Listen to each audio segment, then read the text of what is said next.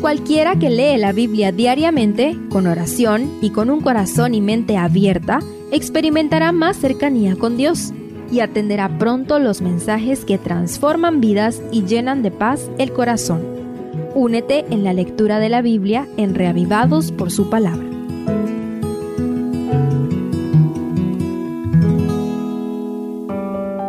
Salmo 64 Es un salmo donde David describe enérgicamente las malas intenciones y ataques ocultos de sus enemigos, pero finaliza expresando con confianza que Dios hará justicia.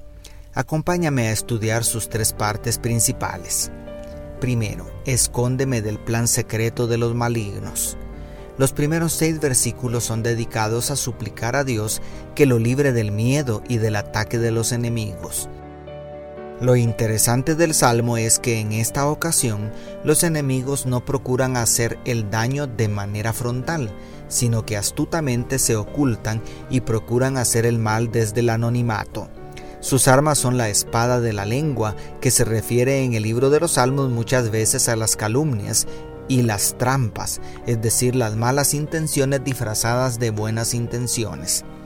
No hay quizá mayor peligro que el de los ataques que vienen de personas en quienes confiamos, aquellas acciones tramposas donde no miramos venir el peligro. Pero el salmista acude a uno que tiene la potestad de examinar cuidadosamente aún las intenciones más ocultas del corazón. Muchas veces miramos amenazas donde no las hay, pero no miramos a tiempo las trampas del enemigo. Solo Dios, que todo lo sabe, puede librarnos de los peligros ocultos. Tal vez todos necesitamos orar como David para ser liberados de las trampas escondidas de Satanás. Segundo, pero Dios los herirá. Los versos 7 al 9 son usados para describir con confianza la manera en que Dios actuará para destruir a los enemigos y liberar a su ungido. El salmista asegura que Dios herirá con su saeta a los perversos. También indica que Dios obrará para que terminen enredados por su propia lengua, es decir, sus calumnias y falsas acusaciones se volverán contra ellos.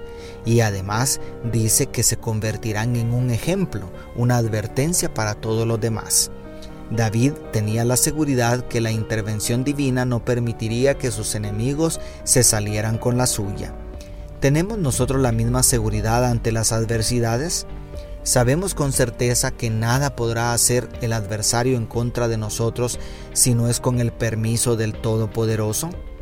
Ciertamente tú y yo podemos decir con toda seguridad que Satanás y todos sus secuaces caerán en sus propias trampas, pero los justos finalmente serán librados por el poder de nuestro Señor Jesucristo.